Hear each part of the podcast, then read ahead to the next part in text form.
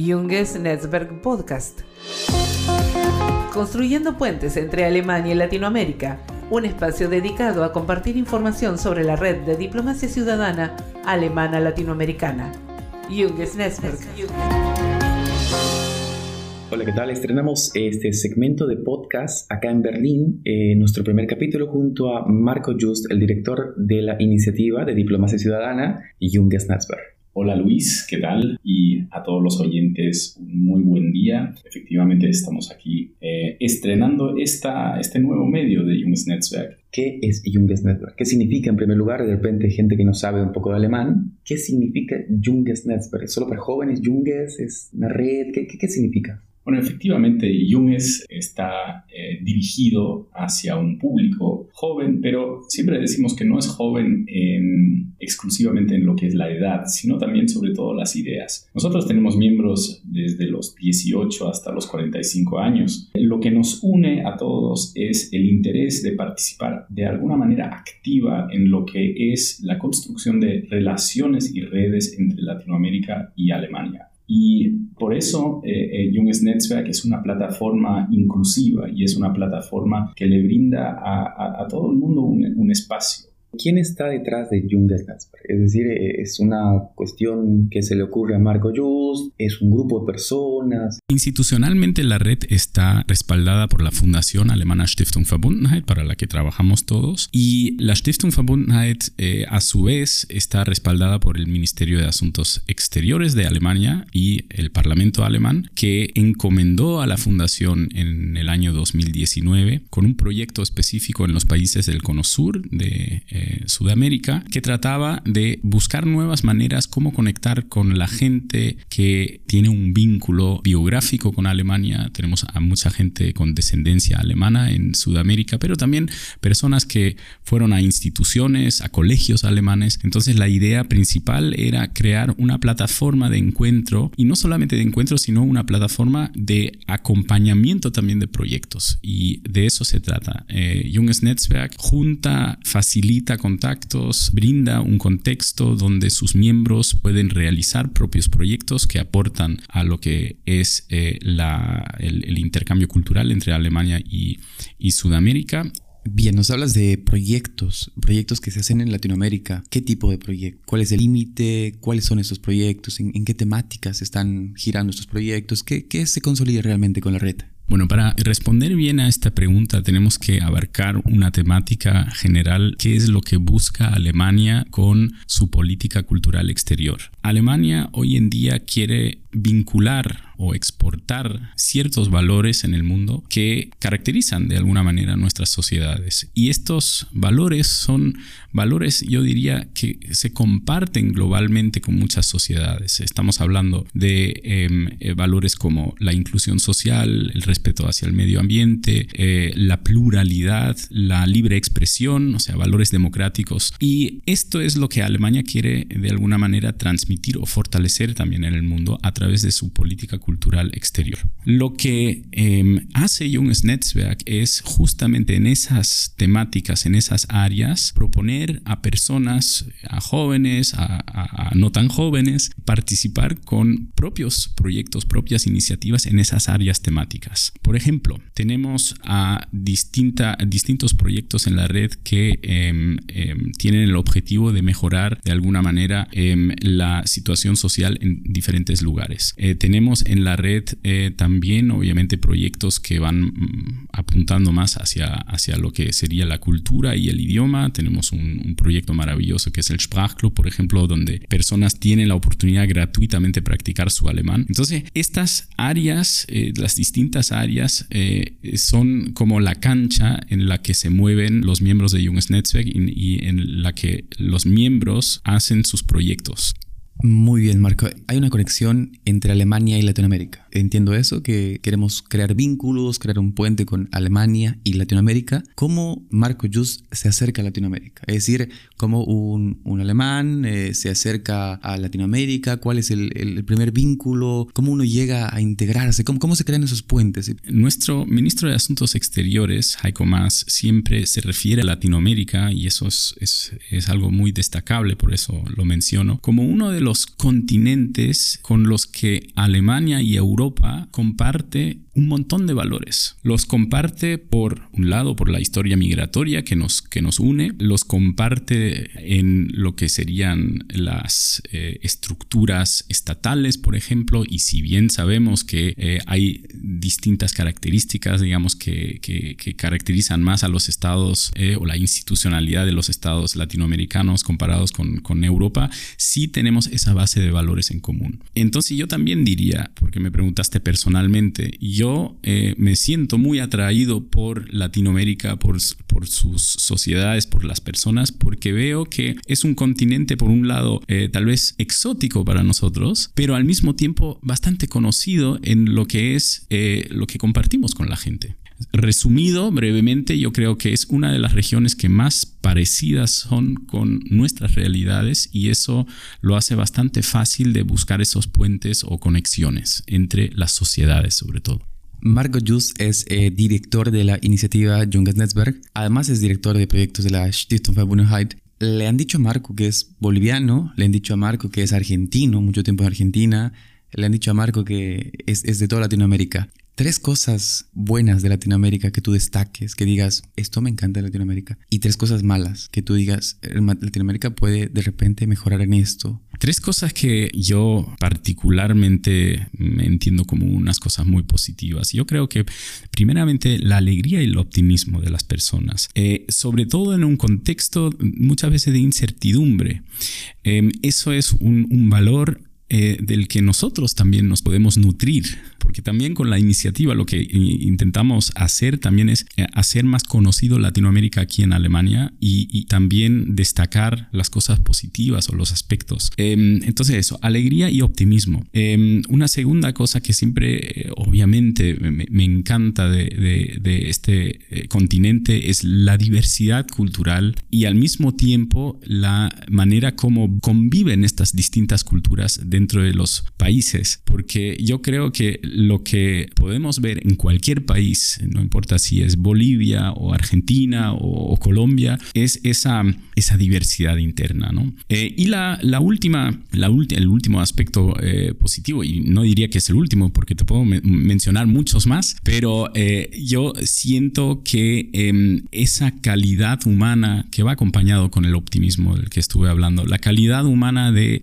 ver realmente que los, los, vínculos personales entre las personas sean así fructíferos o sean lo más importante. Eso es lo que también podemos aprender mucho de Latinoamérica. Yo creo que es eso que también a mucha gente que viaja por primera vez a Latinoamérica le encanta. Ahora, eh, muchas veces piensan en Latinoamérica, cuando piensan en los aspectos negativos, en corrupción, en violencia, en, inseguridades, eh, lo que existe y lo que em, yo diría es sobre todo también un producto de la construcción de los estados, de la construcción de las realidades históricas.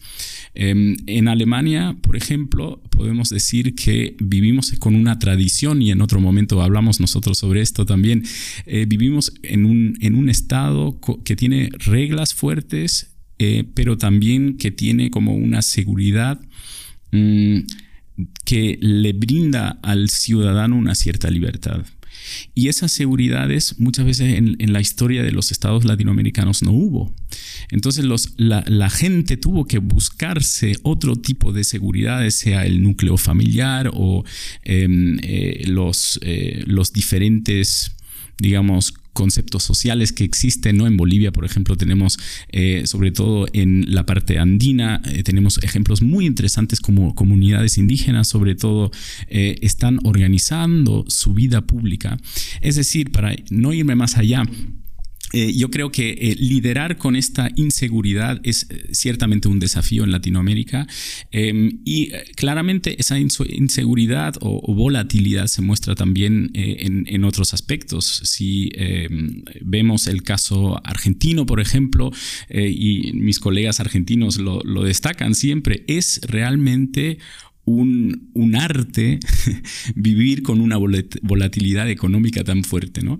Pero nuevamente, o sea, tomando todos esos ejemplos, yo creo que se puede aprender mucho de esto. Y yo personalmente, a mí me gusta, me gusta mucho más ver cuáles de estos desafíos eh, realmente provocan reacciones de, de las personas que sí son destacables de manera positiva, ¿no? Y ahí volvemos al tema del optimismo. Vuelvo un poco al primer contacto. Me, gustaría conocer un poco cuál es el primer contacto. Es decir, un alemán está con, con sus clases, con su colegio.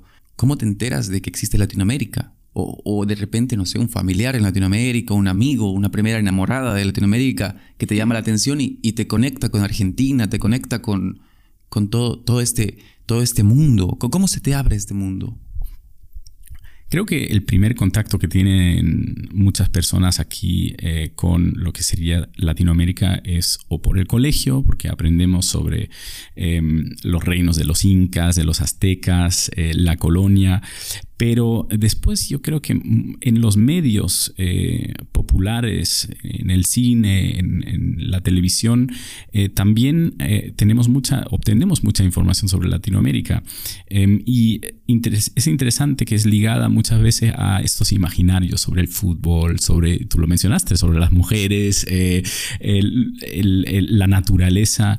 Yo creo que cada uno aquí en Alemania tiene alguna asociación con Latinoamérica y sea mucha o poca, em, destaca primero lo, positivo. Y, eso es a lo, que, a lo que quería llegar también un poco con el comentario anteriormente del, ministro de Asuntos Exteriores, que sí vemos que nos une bastante con Latinoamérica y es sobre todo un sentimiento positivo. Eh, la gente aquí eh, tengo esa hipótesis, ¿no? Pero yo diría, la gente aquí asocia mayormente cosas positivas con Latinoamérica sin saber mucho. No sé si tú te ves viviendo en Latinoamérica. En mi caso eh, particular, a mí me gusta siempre estar entre dos mundos, ¿no? Entonces, eh, yo vivo en Berlín, a mí me gusta mucho esta ciudad, pero disfruto mucho también todo el tiempo que estoy en diferentes lugares en Latinoamérica. Yo creo que si, eh, si tuviera que nombrar las tres ciudades que más me gustan de Latinoamérica para vivir, yo diría la Ciudad de México, Buenos Aires, y de alguna manera también eh, de alguna manera particular la paz, porque eh, mucha gente dice, wow, ¿y cómo uno puede vivir en una altura tan, tan elevada? Pero la paz es un lugar mágico también, así que eh, yo puedo recomendar este lugar por lo menos para visitarlo una vez en la vida mucho y entonces estos serían las tres ciudades donde me pudiera imaginar vivir también un poquito más de tiempo. Entramos a una parte del podcast en el que abordamos un poco más la parte íntima. Marco Just conoce mucho, muchos países de Latinoamérica. Hablemos de comida. Hablemos de comida un poco. ¿Cuáles son tus platos favoritos? Ahora estoy eh, corriendo un poco de riesgo de recibir muchas críticas, pero para mí la comida peruana es la que se lleva todos los premios. A mí me encanta el ceviche, me encantan las fusiones eh, de la comida andina con lo que serían más los, los platos de la costa. Eh, pero igual, o sea, cuando estoy en Argentina me encanta la calidad de la carne, etcétera y Bolivia también. Así que es, medio difícil decir tres platos, pero eh, les puedo asegurar a todos los que nos escuchan que Latinoamérica tiene una variedad de comida impresionante sin, sin entrar a lo que es Colombia, México. Así que uno come muy bien. Es muy diplomática la respuesta, pero entremos más. Probemos un poquito en el tema de el club. En Argentina, muy importante, ¿A qué club le vas? ¿En Argentina, en Bolivia? Entremos un poquito, nos arriesguemos a, a, ver si, si, si, caemos en algún club. ¿En Bolivia tienes alguno? ¿En Argentina tienes alguno? ¿En Perú de repente? Bueno, ahí yo creo que estoy muy influido por eh, mi eh, compañero de trabajo y amigo Gabriel Podevils, que es el hincha más grande de Boca que conozco. Y eh, simpatizo con Boca Juniors, definitivamente. Em, y en Bolivia, bueno, mira, yo viví bastante tiempo en, en Santa Cruz de la Sierra y todos los cruceños eh, tienen, bueno, hay estos dos equipos, ¿no? El Blooming y el Oriente, pero em, como yo vivía cerca del eh, estadio Tawichi, eh, donde jugaba muchas veces el Oriente Petrolero, me parece un club muy interesante. Lo que yo aprecio del fútbol latinoamericano es sobre todo la creatividad con la que las los jugadores juegan y eso eh, refleja, creo que refleja un poco también eh, en general eh, lo que, de lo que estuvimos hablando un poco antes, qué es lo que nos gusta a los alemanes sobre Latinoamérica. Muy bien, estoy escuchando el podcast por primera vez, me entero qué es la red, ¿cómo puedo sumarme? ¿A quién tengo que llamar? ¿Tengo que tener un vecino alemán? Lo que habíamos hablado, no tengo que saber alemán. ¿Cómo me sumo a este, a este tren que están llevando en el tema de, de hacer proyectos con impacto local, no? Lo más fácil es empezar a seguirnos en las redes. Estamos muy activos en Facebook y en Instagram. Eh, todos nos pueden encontrar eh, bajo junges.netzwerk y ahí publicamos todo lo que estamos haciendo publicamos también em, nuestras fases de postulación, porque ahora cada dos meses eh, tenemos una fase donde las personas se pueden postular, em, no tanto porque pensamos que somos un club exclusivo eh, donde uno necesita enviar una carta de motivación, sino más bien a nosotros nos sirve entender quiénes están aplicando y con qué interés. Y eso nos permite después también acompañar mejor a estas personas. Porque nuevamente la idea de Jungs Netzwerk es crear un ambiente donde le brindamos a nuestros miembros un espacio excelente para poder llevar a cabo proyectos y, para eso necesitamos saber, contar también con conocimiento sobre estas personas. Bueno, invitamos a todas las personas que nos escuchan ahora a seguir nuestras redes y eh, los que quieren eh, formar parte como miembros activos de la red, de estar atento de nuestra próxima fase de postulación. Eh, la red Jungs Netzwerk es un proyecto muy novedoso con una energía muy positiva y yo creo que todas las personas que forman parte comparten estos sentimientos. Es para mí personalmente un proyecto de corazón también, así que eh, nuevamente bienvenidos a todos los que quieren formar parte de esta red de vanguardia de diplomacia ciudadana.